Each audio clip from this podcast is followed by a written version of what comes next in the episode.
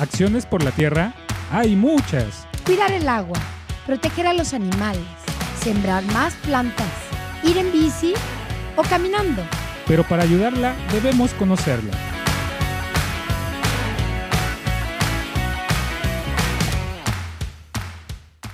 Hola a todos, ¿cómo están? Buenas tardes, bienvenidos a su programa de Acciones por la Tierra, este precioso 16 de septiembre de este año, acá en el sitio 7.1 FM en Radio Choroyan. Y pues bueno, me presento, soy eh, Luis Rosas y estaré acompañándolo durante pues esta hora nuestro precioso programa de Acciones por la Tierra. Y pues como siempre vengo yo muy bien acompañado. Entonces, Sofi, ¿cómo estás? Hola, muy bien, gracias. Yo soy Sofía Rocha. Este, y estoy muy contenta de estar otra vez en el programa. Me parece que Vamos a hablar de un tema muy interesante y muy divertido y estoy muy emocionada de ver a dónde llegamos hoy en la conversación. Cuando, ¿qué es lo típico en los días de muerto?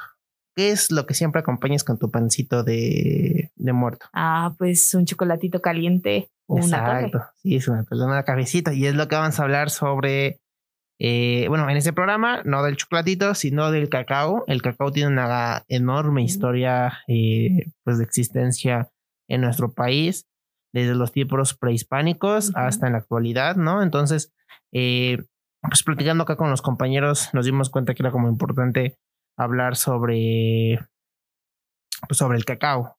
¿Tú conoces como la plantita de cacao, el fruto, o nada más este, el, ya pues, transformado en chocolate. Sí lo he visto, bueno, nunca en persona, pero sí he visto como pequeños instantes de ver la planta y de dónde viene la semilla y el fruto y cómo llega, pero nunca, nunca realmente he visto cómo es el proceso en el que se convierte en ya en el dulce o en, en para hacer lechita con chocolate o por el estilo.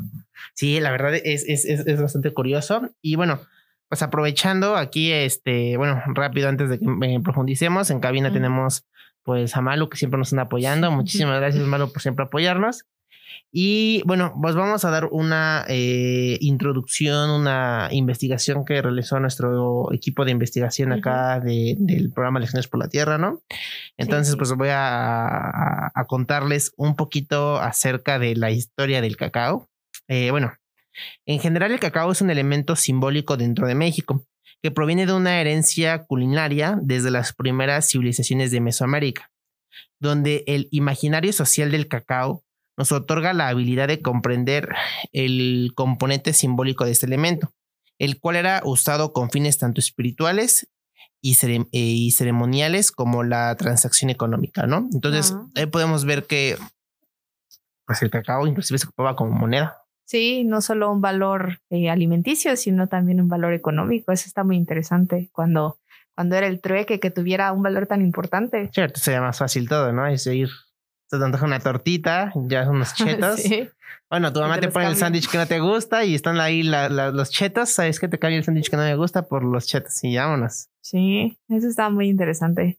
No sabía también que tenía, o bueno, me parece que alguna vez lo escuché, pero no realmente está interesante el valor eh, religioso, o bueno, no religioso, pero tradicional hacia ese sentido. Cierto, sí, sí. Bueno, eh, bueno, eh, como mencionábamos, cabe mencionar que el cacao era accesible para todas las clases sociales dentro de Mesoamérica pero contenía factores que le conferían un estatus relacionado con los estratos sociales más altos. Una ejemplificación de esto eh, lo podríamos encontrar en la cultura maya, donde el cacao estaba acostumbrado para la población general únicamente en celebraciones o eventos como matrimonios, funerales o nacimientos. Wow. Era así la, la comida especial, nada más. Era como, por ejemplo, acá el chilito en nogada que en ciertos momentos, en ciertas celebraciones, allá hay cacao. Sí, wow. Qué curioso, ¿no? Sí, qué interesante eh, cómo bueno, ha cambiado. Creo, creo que todavía acostumbramos, eh, ahorita lo, lo, que estábamos mencionando, al final de cuentas, cuando en Día de Muertos, todavía eh, digamos es una celebración, es una festividad, se acostumbra, pues de cierta manera, ahorita como pues, la pregunta que te hice al inicio, ¿no? El pan de muerto con tu chocolatito. Sí. Entonces sí, en cierto sentido, supongo que todavía podemos darle eh, bueno, al igual que otras comidas en México, un cierto valor tradicional en fiestas especiales o, o que aunque lo puedes consumir todo el año, hay veces en las que tiene un sentido más importante. Sí, sí, es, es, es bastante curioso eso de la comida, él, lo de las celebraciones. Yo creo que mm, ya tratando como de, de ponerlo en la actualidad, ¿hay algún tipo de como comida especial que hagamos ahorita? O sea, bueno, ahorita como mencionábamos, el cacao era para esto, ¿no? Antes.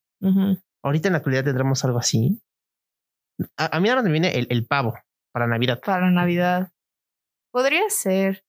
O Ay, pues no sé, pero creo que ahora puede ser que ahora dependa un poco más eh, de cada familia, sino que, por ejemplo, que en tu familia sea muy tradicional comer bacalao, pero solamente en Navidad, o comer, eh, bueno, no sé, cualquier otra cosa, pero solamente en una celebración específica y que tú digas, ah, es que esto no lo puedo, o bueno, sí lo puedo comer, pero no me sabe especial a menos que sea en una boda, porque siempre lo comemos en las bodas puede ser que sea un poco más personal la Ajá, porque por ejemplo ves que a veces en las bodas se acostumbran que el michote, que el ah, molito, pero luego también ya no es tan especial, por ejemplo el mole, porque a veces se me antoja pues, unas enmoladas, una cosa así en cualquier día X y pues lo como, ¿no? Sí, es diferente. Ahora tenemos más acceso a la comida en cualquier momento que queramos. Sí, es, es un tema curioso, ¿eh? Es bueno para el debate este, este tema que podemos ahorita ver. Y bueno, eh, podríamos entender que a través de esto, que el cacao tiene una función de cohesión social como el factor en la identidad cultural y es una escala más amplia, también ha funcionado como catalizador para procesos de globalización, donde el encuentro de las culturas de las Américas con las Europas impulsó la, la expansión del cacao a todo el mundo, cambiando para siempre la relación de la humanidad con este fruto. La entrada del cacao a Europa creó una industria comercial que creció de manera acelerada en el mundo, creando nuevas rutas para la exportación y, eh, y plantación del mismo, ¿no? Para todo esto podemos entender que existió una aceptación general en Europa y la introducción del cacao, donde a su vez esto impulsó una distribución internacional que generaría la percepción actual de este. Sí, pues claro, cuando pensamos, o sea, el cacao en sí es un fruto de Latinoamérica, pero cuando pensamos en las industrias chocolateras, pensamos en, Europa. O en Estados Unidos. O en Estados Bueno, eh, en este punto sí, en Estados Unidos está en todo. Pero de tradición, pues sí.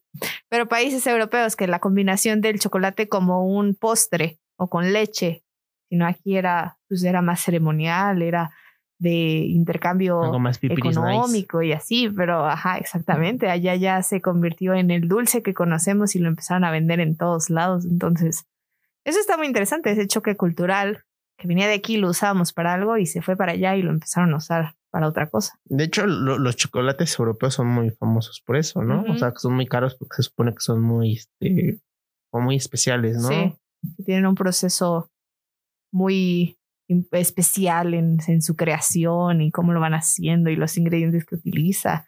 Entonces, o sea, y como, y como choque cultural está el hecho de que aquí en Latinoamérica no teníamos la leche como la tenían allá, cuando estaban las vacas y así. Entonces, pues sí, era un pedacito de aquí más un pedacito de allá que llegó a, nos llevó al chocolate que conocemos y ya podemos comprarnos nuestro chocolate. Sí, de, eh, de hecho, ahorita tocas un tema muy, como muy importante. Este. Bueno, ahorita hay, hay mucha gente que menciona que lo peor que le pudo haber pasado en general a México es que haya, nos hayan venido a conquistar este, bueno, que haya sido el descubrimiento de América y la, época de la conquista y así. Pero pues al final todo ese proceso generó el México de la actualidad, generó nuestra cultura como o el mestizaje y generó ese tipo como de cositas, ¿no? Generó que, que sugiere el chocolate. Eh, normalmente la comida eh, tradicional mexicana es de la época de la colonia, ¿no? El mole, este, las tortillas de Santa Clara, el chile en nogada. Entonces, al final creo que esto es, bueno, al final el descubrimiento de América aportó en ciertas como cosas positivas a mi parecer para que al final esto fuera este bueno, ¿no? Por ejemplo, el pozole, el pozole sí era una comida que se acostumbraba eh, en la época prehispánica, pero pues no era con, con carne, era con, con pues pedazos de cuerpo humano, ¿no? Sí. Entonces, a mi parecer y en mi punto, yo creo que, ahorita teniéndonos un poquito en el tema, el descubrimiento de, la, de América sí ayudó o, a, a, crear, o sea, sí fue positivo. ¿Tú qué piensas? ¿Sí fue positivo, Sí. negativo? no, pues claro, supongo que tiene aspectos positivos y aspectos negativos, porque, o sea, obviamente sí, los españoles fueron muy brutales con los, con los este, pueblos nativos y hay varias cosas que decidieron, no, esto no me gusta, lo vamos a abolir y ya lo destruyeron. Pero eh, al final creo que iba a pasar, era la, la época en la que todo el mundo estaba colonizando todo lo que se les antojaba. Entonces, si no eran unos, nos iban a tocar otros. Y, y lo bueno, lo bueno, una manera positiva de ver que fueran los españoles es que sí, que su colonialismo era, eh, bueno, su punto de vista ya no es correcto ahora, pero sí era una manera en la que, que mezclaban las culturas finalmente, no era vamos a destruir la suya para imponer la nuestra, era vamos a mezclarlos para que poco a poco sea otra cosa. Entonces, finalmente nos llevó, sí, en efecto, nos llevó a ser el México que somos hoy. Si hubiéramos sido ¿no? A Estados Unidos y a Sí. Canadá, ¿no? Exactamente. Si quizás si hubieran llegado los ingleses aquí en México, bueno, no quizás, seguramente, no seríamos del México que somos ahora y seríamos más este parecidos a la cultura inglesa. No habríamos podido conservar lo que hemos conservado de nuestros pueblos originarios y nuestra cultura originaria, que España sí decidió conservar para después irnos como acoplando a los pensamientos españoles, pero sin quitárnoslos por completo, sino solo modificándolos poco a poco para que funcionaran mejor con su pro- propia visión y ya, pero sin, sin destruirlo, o sea, dejándonos conservar un poco de la historia. Sí, de, hecho, por ejemplo, acá en Puebla es muy típico el, el estilo de, de arte barroca. Y hablando de lo mismo que dices, de ahí sale el, eh, como el subestilo del barroco, que es el churriberesco. El churriberesco es como eh, también barroco retap- eh, retapas o pones mucha, este, mu- mucha pintura, mucha arte en la parte que vas a poner. Nada más que lo padre del churriberesco es que también relaciona cosas pues de las culturas prehispánicas con cosas de la, de la, por ejemplo, de la religión, con, con de España, con este, no, no- bueno, con Nueva España. Entonces al final se crea o, o- se creó una, pues un arte que es como única Sí. y también nos permitió como este, mantener nuestro, nuestra cultura. Oh, wow. Mira, no conocía curioso, ese ¿no? Sí. estilo. O sea, seguramente lo he visto, pero no sabía que se llamaba así o que o no me había fijado. Está interesante eso. Sí, está, está, padre. está todo, todo, todo muy padre es- este, acerca de esto. Sí, me voy a fijar ahora. a ver. Perfecto.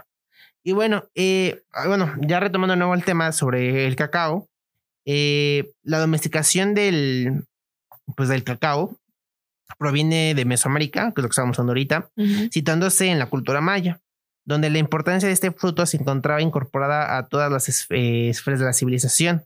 En el ámbito espiritual, los sacerdotes mayas afirmaban que a través de las bebidas del cacao, aunado a una solución de hongos eh, con cualidades de, bueno, alucinógenas, Ajá.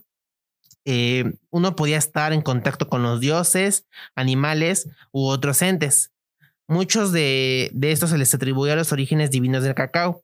Los mayas celebraban en abril el festival anual del dios, el Chaul se llamaba el, el dios, que era el dios del cacao, Ajá. donde existía sacrificio de animales como ofrendas de cacao, plumas, un poquito de, de incesto y este intercambio de regalos. De manera o de igual manera, los mexicas durante el mes de la, del, izamiento de, la- de las banderines, el cual se realizaba el 21 de noviembre del, al 10 de diciembre, se realizaba un festival en honor a Huitzilopochtli, Ujú. donde se preparaba bebidas de cacao a los eh, sacrificios humanos. O sea, prácticamente te daban tu cafecito, digo, tu, tu chocolatito, Chocolatito. y ya te, te sacrificaban. Para que disfrutaras un momento antes.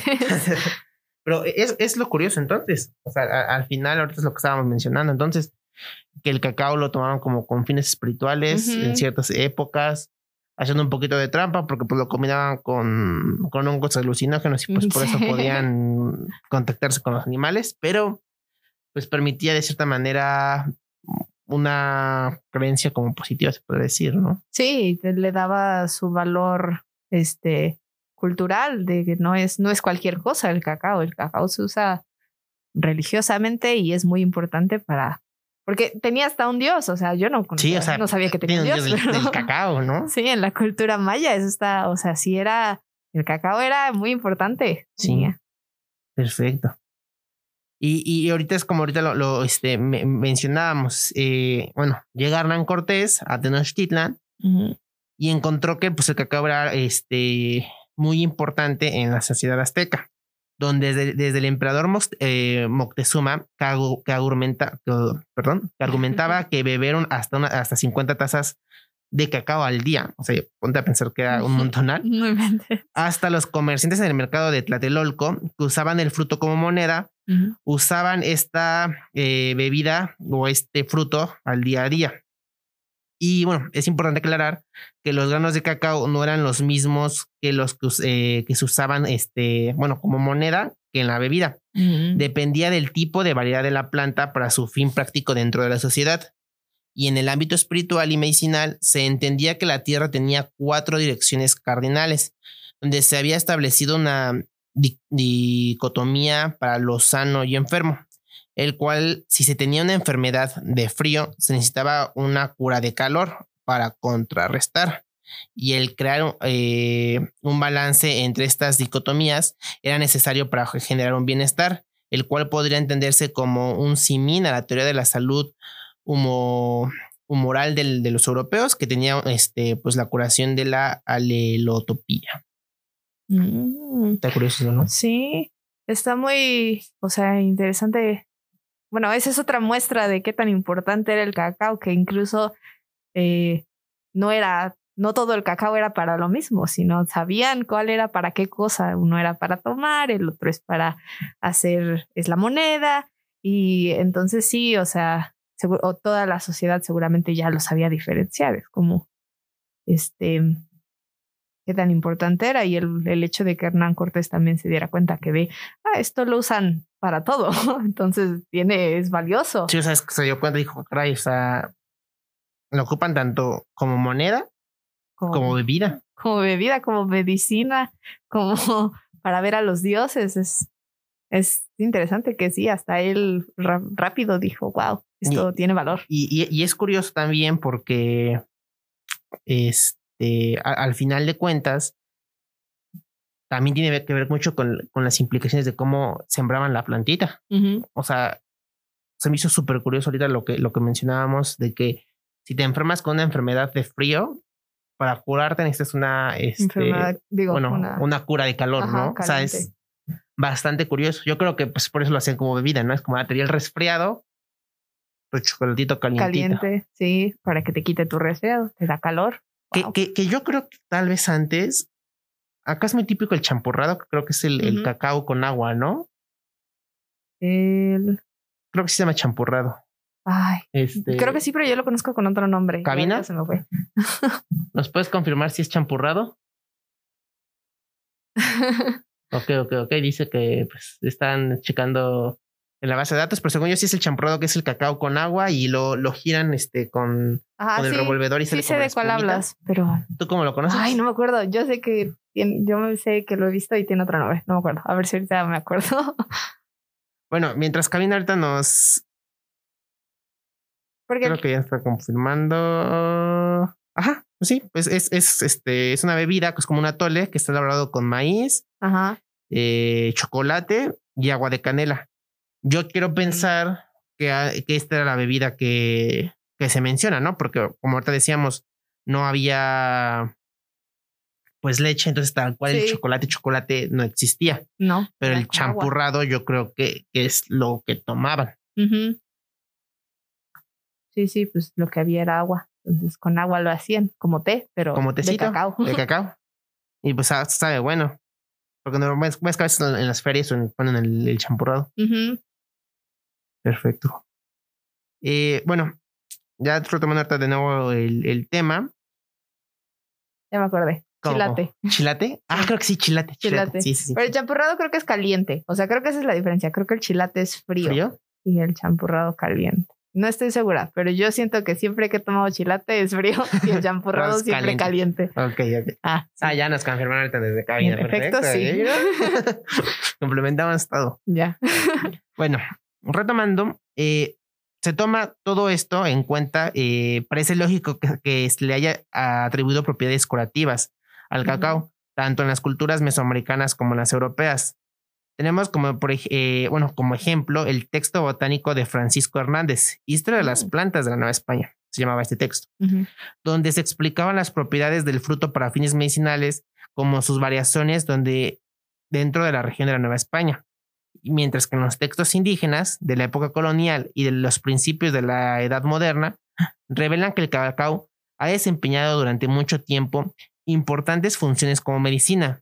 En algunos manuscritos, inclusive, el cacao se proporcionaba y se elogia como útil para una amplia gama de dolores este, médicos mientras que en otros documentos, las bebidas de chocolate se recomendaban para una estrecha gama de enfermedades bastante específicas. Wow. O sea, sí, incluso eh, quedó documentado, ¿no? No solo era la idea, sino que también lo habían ahí escrito, que servía para un montón de cosas. Y todavía creo que tenemos de repente esa idea, porque me parece que sí eh, tiene como un proceso químico en tu cuerpo que sí te hace sentir mejor en algunos casos. chocolatitos este, te ayuda como para depresión, ese tipo de cosas. Ajá, para cuando, para, ajá, sí, exactamente, porque creo que te ayuda, o sea, me imagino que por el sabor te ayuda a liberar endorfinas, sientes, te sientes mejor. Y también es lo que te recomiendan eh, luego para las mujeres si tienes cólicos, eh, que comas chocolate, ¿A que te ayuda con eh, el dolor. No sé qué tan real sea eso, pero sí me Acá la dejamos como he escuchado que me lo han recomendado. Ay, entonces sí, parece que sí tiene propiedades curativas. O que, De- ajá, que todavía mantenemos esa idea.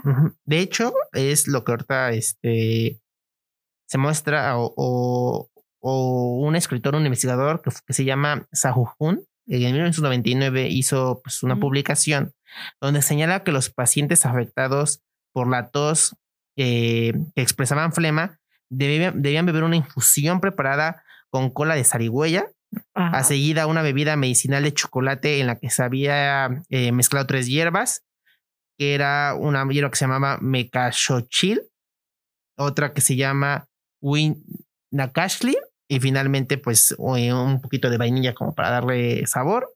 Y eso permitía ayudar a, a curar a, la- a las personas.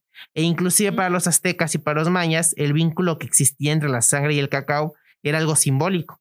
No solo era considerado como un simple alimento, pues a partir de este producto se podía establecer una conexión entre los humanos y los dioses, donde de igual manera se señalaba eh, que los mayas extendían que los hombres y la naturaleza y los dioses estaban ligados por vínculos de reciprocidad, teniendo como finalidad el sustento entre sí y la renovación de la vida. Wow. Está interesante el primer dato que mencionabas del el libro, porque es de 1999, entonces ya es más para acá que para allá. Entonces, sí tiene eh, como su valor científico hoy en día pensar que ahí tenía, esa persona hizo un estudio y realmente se ayudaba este, el cacao para ali- aliviarte la tos. Bueno, una mezcla de cacao con, con otras hierbas, pero Lo- como cola de, incluido. de, de zarigüeya. De zarigüeya, que me imagino que es una planta y no de No, la misma zarigüeya. Como la que tenemos ahí en el local que tenemos cola de caballo y es una planta, no, no pelitos de caballo. Entonces, y bueno, y después regresamos a lo de los dioses, que es también como el valor eh, no alimenticio ni tampoco solamente económico, sino también religioso y cultural del cacao como bebida que te ayudaba a estar más cerca de los dioses. Cierto. Es, es, es. Bueno, es que quedas atónica cuando lo dices, wow, o sea, el cacao cómo lo ocupaban. Sí. De hecho, ahorita también en, en cabina nos hicieron una aclaración muy veloz. Eh, bueno, el autor que mencioné, Ajá. Eh, Zaguán, en, en realidad es, eh, bueno, se llama Bernardo Zaguán y es, fue un misionero franciscano, autor de varias Mm. obras en náhuatl Ujú. Wow. y, en, y en castellano.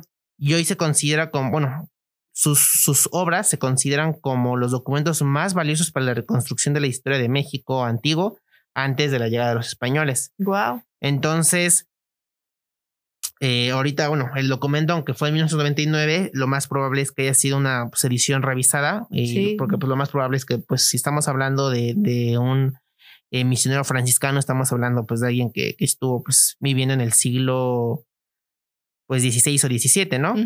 De hecho, murió el 5 de febrero de, de 1590. Ah, sí. Entonces, Entonces pues, sí, ya es la obra súper revisada. publicado hace mucho tiempo, pero, pero muy valioso para la historia también que, no, se pues, conserve y que se siga. Nos permitió saber, ah, me, da curiosidad saber si ahorita, ahorita en el corte que hagamos, ya próximo, vamos a investigar si, si la cola de zarigüeya es una planta o en realidad es cola, cola de, pues de, de, del animalito. animalito. Pues esperemos que no. Podría ser cualquiera.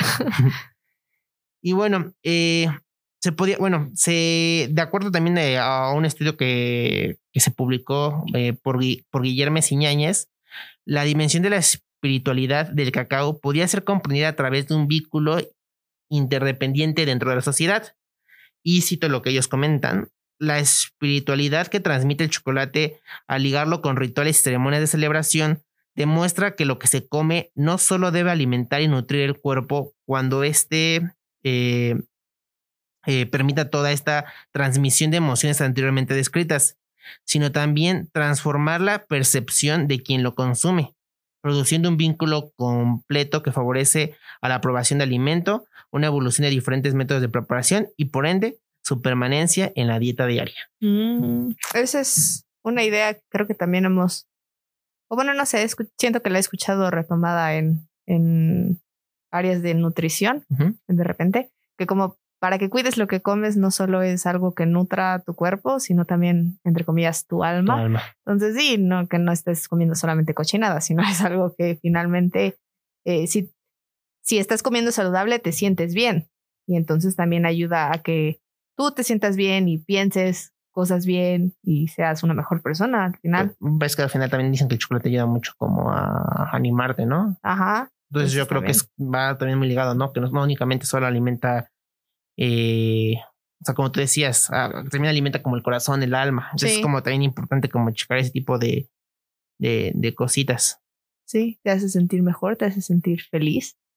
Y, y pues finalmente es algo que el chocolate sabe bien, te gusta, disfrutas.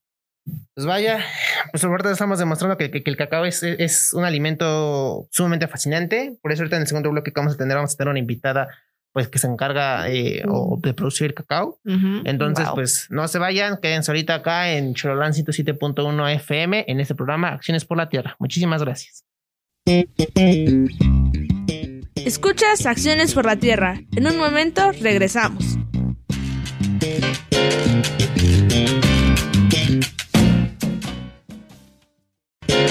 Gracias por acompañarnos. Seguimos en Acciones por la Tierra. Hola a todos, hemos vuelto en su programa de Acciones por la Tierra en el 107.1 FM Radio Choloyan. Y bueno, eh, pues habíamos estado hablando ahorita en el, primer bloque eh, con Sof de pues, varios temas relacionados con el cacao, un poquito de su historia, eh, sus creencias este, que tienen que ver con propiedades pues, curativas, que también tenía que ver inclusive hasta con el, el trueque, ¿no? el cacao era muy fundamental y muy importante eh, pues en tanto con los mayas, con los aztecas. Y pues, qué perfecto o qué más de que nos explique más sobre el cacao, nos explique más de la historia, cómo es en la actualidad ahorita y lo que tiene que ver con, los procesos de cacao, que pues nuestra super invitada, Esther Cortés. Hola, ¿cómo estás? Hola, buenas tardes amigos quienes nos escuchan y a quienes están aquí en la mesa para que tengamos esta hermosa tarde o dependiendo del horario que nos escuchen. Eh, para hablar de esta semilla que nos reditúa identidad, cultura y yo me atrevo a decir bienestar. ¿No? Entonces, pues hablar del cacao es describir una mirada de 360 grados en el cual pues ya acaban de describir que han ahondado en los procesos curativos, pero es una semilla que tiene un alto espectro a nivel nutricional. Okay. Y además, en su momento y en su trayectoria en nuestro país, por tal valor, fungió como nuestra moneda de intercambio más allá de un elemento de trueque, el cual antes que llegara el uso de la moneda que en su momento fue de plata, imagínate la existencia de dejar de usar la, el cacao como moneda y utilizar una que en este caso tenía un metal que era el plata, que tardó cinco años para poder eh, posesionarse la moneda, ahora sí, de la- plata y dejar el, el cacao como una semilla de intercambio, como moneda, como tal. Wow. Wow, el valor. Sí. Y ahorita vamos a compartir, amigos, en dónde ya hace ese valor y por qué tiene estos tintes como de, de, de, mm, cuidado en su uso. No sé si tengan una pregunta en particular o yo me inicio en el tema. Pues de- de- ahorita estábamos este, comentando que eh, nos surgió la duda de que anteriormente también el cacao se acostumbraba también como una bebida, o sea, era como lo rico del cacao, que no- era como la moneda y también se podía preparar como bebida. Claro. La bebida nosotros pensábamos que era como el champurrado. Claro. ¿Es, es correcto lo que estamos ahorita pensando o, o se preparaba de forma diferente? Sí, eh, fue, se mostró esta bebida inclusiva para toda la población en la bebida que acabas de mencionar, donde está la inclusión del maíz, pero se utilizaba los residuos que quedaban después de un tostado y descascarillado. Oh. Entonces, esa cascarilla que recubre a la semilla en sí era la que se hacía una molienda y le ponían un poco de inclusión de las, em, como el- lo que se llaman hoy en día el cacao troceado, previamente tostado, en inglés le dicen nips, entonces se hacía una inclusión. Entonces, así es como llegó a ser incluido en la alimentación de todos, independientemente de tu jerarquía, rol, poder adquisitivo. Porque un poquito, si me permiten, bajo esta pregunta, Sí, sí. les voy a introducir el cómo ha venido a, a la trayectoria del cacao en diferentes momentos de nuestra época, en nuestras culturas prehispánicas. Ya mencionaron algunas de las culturas, ¿no? Como la maya, la mije, la zoque, la olmeca. Eh, los aztecas tuvieron a través del trueque, llegó a posesionarse y ahí inclusive las bebidas se les describe como bebidas preciosas, ¿no? Wow. Entonces, Primero quiero ensalzar, que es parte de mi proyecto, el a través del conocimiento y la experiencia, porque amigos, ustedes quizás no nos vean, pero yo les traje aquí a, a nuestros amigos quienes nos están dando este espacio, una bebida de cacao que cuando gusten la pueden probar o después del programa. huele Ya, ya, ¿verdad? sí. Ya, Sí, llegó. bien rico. Eh, esta- este aroma que el cacao despide, ah, independientemente que te guste tomarlo o no, empieza a introducirse en tu cuerpo interior a través del aroma. Por eso tiene esta connotación de ser una bebida espirituosa, así como el pulque y el mezcal. Entonces, eh, ¿cuál es el valor de nuestro país en relación de esta semilla, a diferencia de nuestros hermanos de Sudamérica, del centro de América, que también tienen este cultivo en el país? Sí. Es que ellos tomaban el mucílago como la parte importante de esta mazorca de cacao. La cual, amigos, para quienes nos están escuchando, imaginen un, una guanábana. El cacao en su estado natural es cubierto cada semilla por este mucílago, que así se llama, el cual tiene notas dulces, frutales, acuosas, pero que se hacen mermeladas, aguas y de verdad es un deleite al paladar. Eh, este es en sí mismo, nuestros ah, hermanos era lo que se comían y tiraban la semilla. Oh, Nuestras culturas antiguas prehispánicas, su valor y que es lo que me gusta mucho compartir, que es por eso tenemos como este reconocimiento a nivel internacional. Nuestras culturas prehispánicas lo que hicieron, amigos, quienes nos escuchan, fue domesticar el consumo de la semilla de cacao y con ello hacer subproductos. El que se inició a perfilar fue el tostado como una predigestión. Muchos me preguntan por qué no nos lo podemos comer crudo. De que te lo puedes comer, te lo puedes comer. Sin embargo, la semilla del cacao tiene un valor importante en el vínculo de los cuatro elementos. El elemento de la tierra está en sí misma sumergido en su gestación, en donde la naturaleza le ha proveído al menos 52 nutrientes. En ellos tienen eh, grasas, omegas 3, 6, 9, tienen polifenoles, tiene teobrominas, tiene alcaloides, tiene flavonoides, vitaminas, minerales y de los minerales que más tiene el cacao es el magnesio, amigos. En la Wow. naturaleza no tiene Wow, es muy más minerales ¿no? que acá.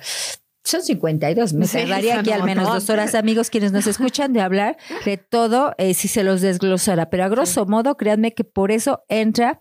Carl Linneo fue el científico quien le puso el nombre científico al cacao y le puso teobroma. En su significado es alimento de Dios, no de dioses. Y entonces se describe, otro escritor describe que cómo la naturaleza puso tanto, tanto en algo tan pequeño.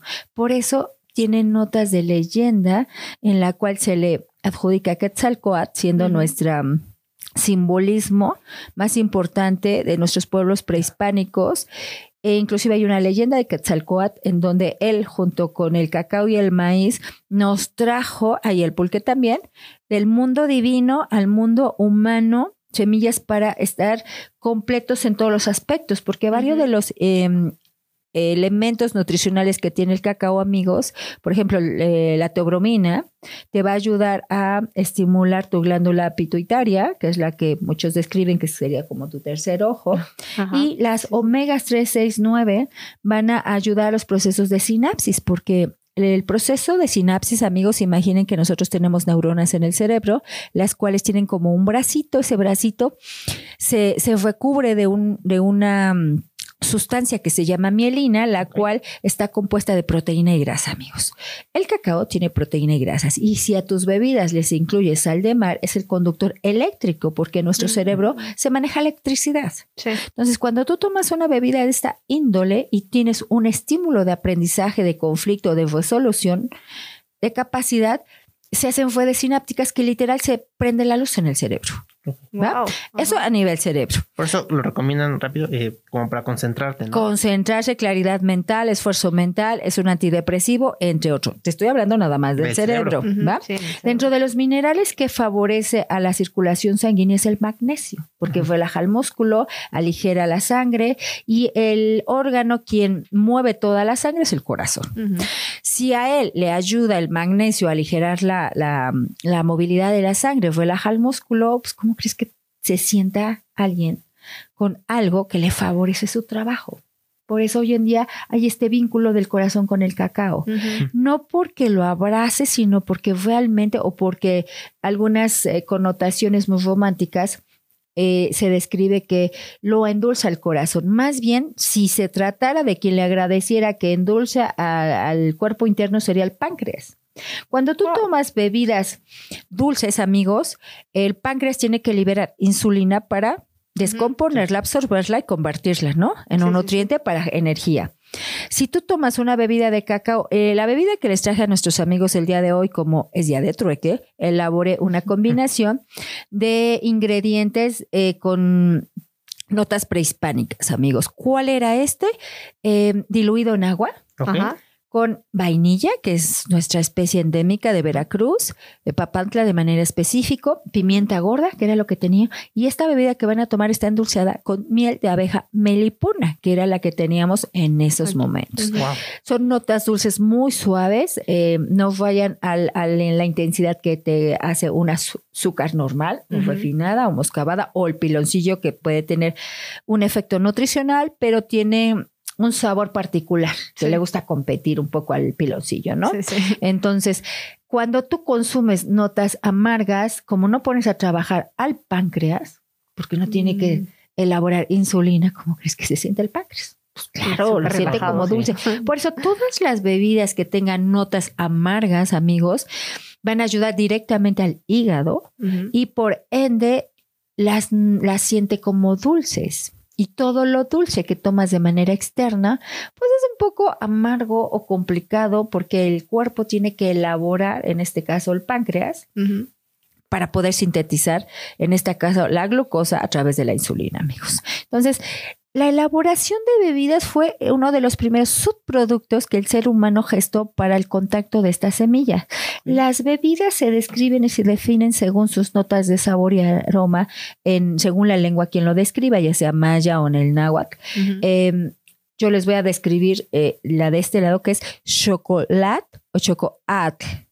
Ok. que son bebidas, por ejemplo, chocolate es agua amarga, que es lo que vamos a tomar ahorita. Ujú. Ujú. Y chocoatl es una bebida fermentada con notas como más fétidas y con un sabor más astringente. Ujú. ¿Sale? Entonces, si ustedes lo proban ahorita, dirías, Esther, esto ya se echó a perder, no gusta. Pero antes eran las bebidas que se utilizaban y después fue transitando. Antes, hoy en día, amigos, el poder tomar el cacao lo podemos hacer desde tener dinero, tener el conocimiento y usar nuestra voluntad. Antiguamente, en la época prehispánica, aunque tú tuvieras estas tres cosas y no tenías la élite, la jerarquía, el rol, el que hubieses logrado una misión o tuvieras que ir a hacer algo importante para la comunidad, podías perder la vida por acceder a esta bebida. Wow. Estaba acotada a una élite por el gran poder que es, es como un poder. ¿No? Sí. Es- es- se creía que el poder está acotado a quien lo sabe trabajar y a quien lo va a poder conducir. Por eso, y el- a la población llegó en su totalidad a través de estas bebidas, pero no tenías un 100% cacao. Sí. Tenías que te gusta un 15, un 20% y esos eran residuos porque era como lo más accesible a nivel económico y cuando fue moneda de intercambio a través del, del trueque, ese es un uso que es el intercambio por algo similar, ¿no? Ujú. Sí, sí, sí.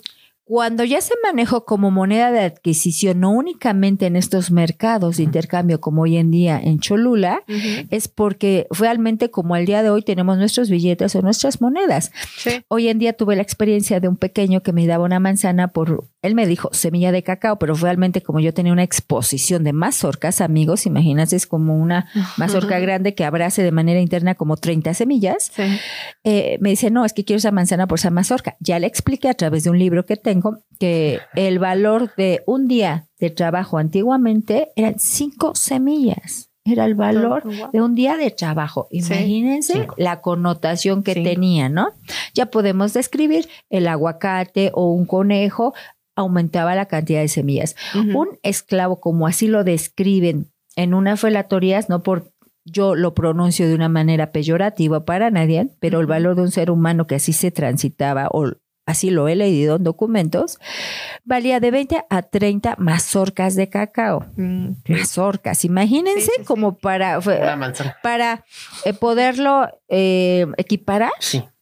Al valor de un ser humano que nosotros ni siquiera podíamos pagarnos entre No. nosotros mismos por el somos invaluables en Sí. ese sentido, ¿no? Sí. Entonces, imagínense cómo se llegó a ocupar. ¿Y por qué fue moneda y no los aguacates y no los cacahuates, por decirlo? Porque el cacahuate no es nuestro, pero estoy dando un ejemplo burdo.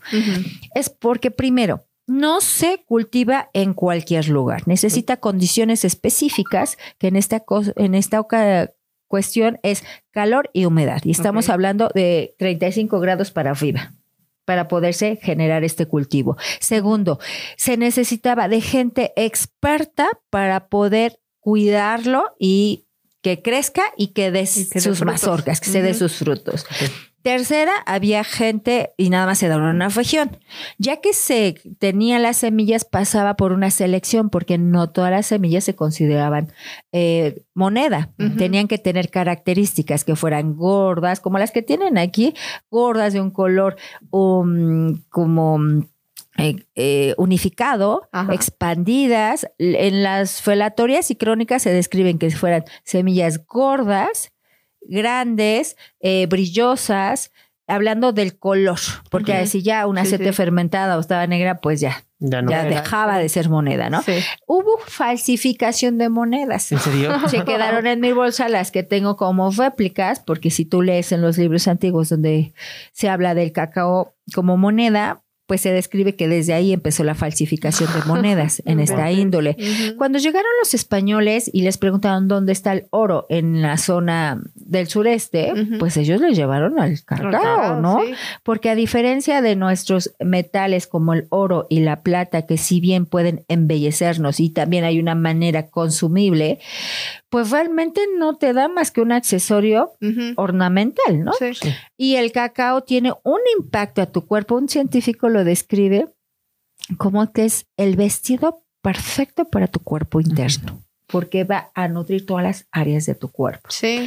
Eh, usualmente para que cubra eh, las notas medicinales requiere de ciertas cualidades. ¿Cuáles, amigos? Cuando ustedes quieran preparar sus bebidas hechas de cacao, ¿cómo hay que prepararlas para que, aparte de que te alimenten, también pueda ser tu medicina? Primero, que sean elaboradas en agua, Y no leche, porque la leche es un macroalimento, es un alimento con proteína y Sí, tiene sí. lactosa. Entonces tú pones al, al- a- al organismo, al procesos metabólicos con dos superalimentos, aletargas procesos metabólicos, porque primero empieza por la leche y después empieza por lo más complejo. Entonces, algo que lo tienes que, mm, que absorber y metabolizar en 45 minutos, amigos, esto se hace largo, ¿no? Sí. Entonces, eh, vuelvo a cómo, sí, a través de agua que les incluyan especias digestivas. En la época prehispánica, lo que van a tomar ahorita se utilizaba pimienta gorda y vainilla. Sí. Básicamente, nosotros no teníamos canela. La canela ya vino en este intercambio cultural del mestizaje y vino a ser súper amiga de todos los chocolates eh, y chocolate o chocolate, lo- todas las bebidas hechas con cacao vino a hermanarse porque ¿quién puede concebir una bebida de esta índole? Sino una canelita. O Sí. como nosotros aportamos el jitomate a Italia para las pizzas o Sí. pastas, ¿no? ¿Quién concibe un alimento de esta índole sin este fruto, ¿no? Entonces, posteriormente aquí se utilizaba el chile también. ¿Por qué la incluían, amigos? No por únicamente notas de sabor, porque había una observación y una inteligencia de parte de nuestros antepasados, porque estos mismos elaboran un proceso interno que elevan el calor y a este proceso se llama termogénesis, ¿va? Ajá. Van a elevar el calor interno y por ende, como tienes grasas de calidad, las va a desdoblar para su mejor metabolismo, absorción y que los conviertas como energía. Entonces, Sí. de esas bebidas, después cuando vino, vino esta conquista, a través de la cocina conventual. ¿Y qué es eso, amigos? Es la cocina que se dio en los conventos a través de las monjas. Nosotros no teníamos el concepto postres como tal en nuestra gastronomía. ¿va? Entonces, ellas fueron que parte de su trabajo desde el famoso pape, las tortitas, los chiles en nogada, el mole poblano y otros, empiezan a elaborar eh, como otros subproductos del cacao con notas dulces, porque ellas yo traía la leche y el, ¿cómo se llama? El azúcar. Y entonces, cuando sale el cacao de aquí a España, pues obviamente la nota amarga, pues no era fácil de digerir, no. menos de aceptar, aunque se describe en las crónicas que Moctezuma al menos se tomaba ocho tazas de cacao al día que después quiso emular Cortés.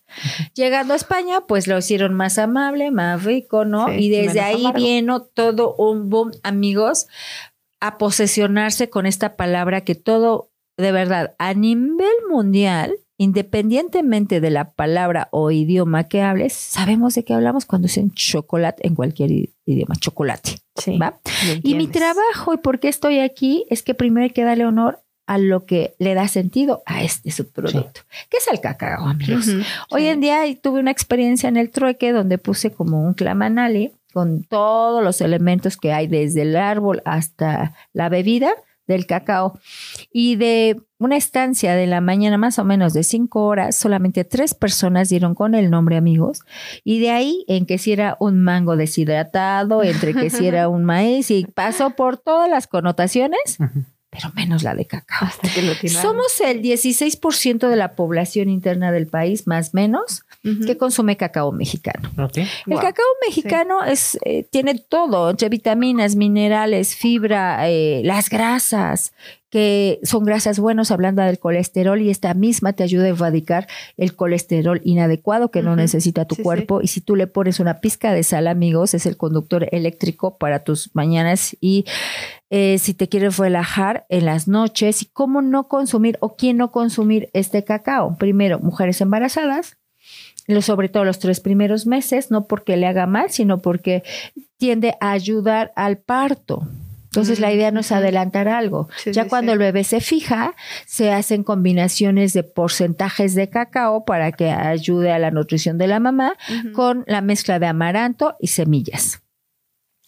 Ya para las mujeres que van a dar a luz, se les hace de verdad un brebaje, que así se describe en este mundo, en el cual tiene un kit completo de cacao entre canela, ruda, y hay muchas mezclas según la cultura. Sí. para favorecer eh, la liberación de endorfinas, eh, el magnesio, relajar el cuerpo y facilitar el parto. Wow.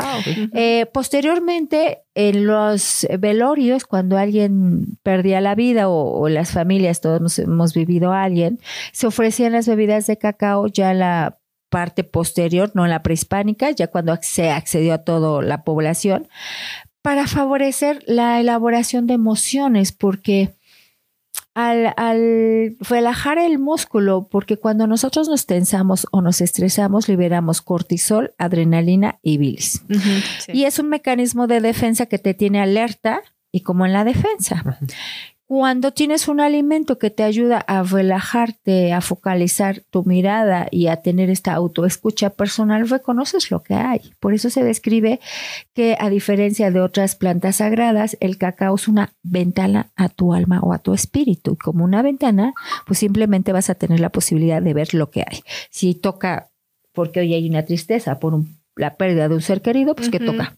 Pues llorar. ¿no? Porque hay tristeza profunda. Si estás en un momento de tu vida pleno, pues toca estar alegre, ¿no? Entre otras cosas. Y así sucesivamente, cuando se va a Europa, nos la devuelven ya en la confitería, en la chocolatería, en, en la panadería. ¿Y qué les puedo decir? Eh, el cacao a nivel palabra escrita es una de las que más se ha usado para escribir libros, ya sea en postres, en novelas, en libros. Hoy en día eh, estamos como organizando un evento en el cual estamos eh, invitando a los escritores para un concurso de poemas inspirados en el cacao y cuentos cortos. Ujú. Ya lo hicimos desde el año pasado. Hay mucho, pero lo queremos gestar aquí en, en Cholula y sus alrededores y la maestra mm, Elizabeth también es quien me está apoyando a coordinar este evento que también des- después les voy a desglosar en qué consiste. Y bueno, la idea que después de estas bebidas, subproductos, viene a, a ser usado como ofrenda y como celebración. Hoy en día ustedes aquí en Tlaxcalancingo, en las iglesias se oferta una bebida que es espuma de cacao, en la cual eh, viene la inclusión de elementos como el pancololo, el maíz, en algunas mezclas frijol o maíz, entre otros ingredientes. Eh, estas bebidas con espuma son de celebración, de agradecimiento, pues de fiesta prácticamente. Como Cuapan tiene otra connotación en donde tiene esta espuma de cacao, pero ahí se ofrenda al Santo Entierro y se ofrece la población de mujeres eh, tienen como un trabajo de autoconocimiento y se forjan una trayectoria que son validadas por las mismas mujeres, las cuales pasas como por diferentes rangos para que eh, quien va a elaborar estas bebidas de cacao se vuelven las casas unos altares realmente. Hay una veneración de saber tocar el alimento, este, mm, ahora sí, de la naturaleza que aportó para este ofrecimiento, para esta celebración, en donde al menos si los invito un Viernes Santo en San Francisco Cuapan y se van a deleitar la mirada y obviamente el sabor y van a ver el grupo de mujeres que se pasan al menos, esta preparación de- son de muchos meses, pero al Sí. menos en esos días, de elaborar al menos la última vez me dieron ese dato. Igual quien me está escuchando de San Francisco Copa me pueden decir que, que lo estoy alterando, pero pues yo cito lo que me dicen algunas fuentes, Sí, que mueven al- de una a dos toneladas de cacao. Wow. Wow. Porque al menos de lo que yo viví este Viernes Santo Ajá. últimamente, Ajá, sí, sí. desde que yo llegué muy tempranito hasta altas horas de la noche, Ok. espumas de cacao y la- la- todo el atrio lleno, lleno, Sí. ¿no? Wow. Entonces, básicamente, eh, desde el punto de vista nutricional es muy completo, desde el punto de vista como medicina lo es. De, tengo documentos que desde la hoja que tienen aquí nuestros amigos hasta la semilla, la cascarilla, puede ser también tu cosmético. La manteca de cacao hoy en día, quien más la consume o viene por ella aquí a nuestro país es em, Estados Unidos. Francia, Bélgica, porque allá pues se gesta la cosmetología Sí. de alto nivel y de alto nivel. Yo tengo un maestro naturópata que me describía, Esther, lo que te pongas en la piel, ya sea cara o piel, solamente tiene que cubrir una característica, que pueda pasar por tu boca. La Mm. manteca de cacao puede pasar por tu boca. Sí. Entonces son uno de los elementos que pueden utilizar para embellecer su piel, para hidratar su piel y que lo tenemos aquí en México, amigos. Pero simplemente no lo usamos porque no lo sabemos. No lo sabemos. sí. Entonces también se pueden hacer mascarillas, envolturas, se usan en temazcales. Eh. Y entonces en la parte de la cosmetología, va, como ofrenda y como tejido social es muy importante en nuestro país porque entonces viene lo que pasa en Cuapa, lo que pasa en las iglesias, lo que pasa en las zonas de cultivo cacao, que se hacen ofrendas a los cacotales. Hay eh, el Cristo del cacao y otras imágenes que se les relaciona a los animales que tienen que ver con la cultura del cacao, es el mono, que se dice que a través de, como le gusta al murciélago, va tirando las semillas que no consume Sí. y a él se le agradece el que se haya expandido el, el cultivo del cacao en diferentes regiones que tienen los climas, cabe señalar. Y el jaguar tiene esta conexión y se describe que es como el guardián, porque espanta al mono. Ah, Entonces sí. dicen que es el guardián del Sí. cacao. Entonces, como se dan cuenta, amigos, pues tiene una mirada de verdad periférica el cacao, en la cual la invitación es que pues aprendan, eh, investiguen, reconozcan, porque es un elemento realmente que todo mexicano deberíamos de saber que es parte de nuestra identidad, que hay que sentir orgullo por la misma y que eh, va a fortalecer nuestra cultura, amigos. Ok. Wow, no, entonces es súper eh, fascinante todo lo que tiene que ver este, pues, referente pues, al cacao. Sí, súper completo. Es súper completo. Y ya, bueno, ya lamentablemente se nos está ca- acabando el tiempo, pero pues antes, pues no creo que sería oportuno. Nos estuvo tentando todo, todo ahorita, bueno, todo el programa, el, el aroma, y pues estaría bien que lo probamos y pues comentáramos la. La, la percepción, La en lo que ¿no? yo invito a nuestros amigos, en lo que ustedes degustan esta bebida, a el próximo lunes, amigos, eh, 12 de septiembre, a las 5 de la tarde, de 5 a 6, vamos a tener un concurso de poemas inspirados en el cacao. De 6 a 7, eh, 11 marcas, tanto chef como cocineros, amateurs como chocolateras, se suman a hacer una muestra gastronómica Perfecto. inspirados en diferentes platillos salados, dulces y demás, en las que es sumamente gratuito. Y de 7 a 8 vamos a hacer una ofrenda ancestral dedicada en agradecimiento a las culturas, quien gracias a ellas podemos disfrutar de esta semilla aún en día y a un maestro que quiero mucho que me ayudó a comprender y a profundizar el impacto del cacao en Cholula, que es el maestro Manuel Clato Aguizar, que pues hoy en día pues ya nos dejó la parte física. Entonces esta ceremonia también está dedicada a él. Y pues con esto me despido agradeciendo su atención, su apoyo. Y pues nada, que en sus hogares, en sus familias puedan incluir esta bebida realmente porque tiene una conexión de vínculo y de amor a nuestro país y sobre todo hacia nosotros mismos. Pues que tengan bonita tarde, noche o a la hora que nos escuchen. Muchísimas gracias, Esther, por toda la información que nos diste. La bebida es- está muy rica. Sí, está es más este, saladita, pero a diferencia como el chocolate este, como comercial, Claro. pero está muy rica. Entonces, muchísimas gracias también por traernos aquí y pues también los invitamos a su evento. Y pues muchísimas gracias a todos los que nos escucharon en este programa Acnes por la Tierra en el 107.1 FM Radio Choloyan. Muchísimas gracias. Gracias. Adiós. Acciones por la tierra hay muchas. Cuidar el agua, proteger a los animales, sembrar más plantas, ir en bici o caminando. Pero para ayudarla debemos conocerla. Nos escuchamos el próximo viernes a la una de la tarde.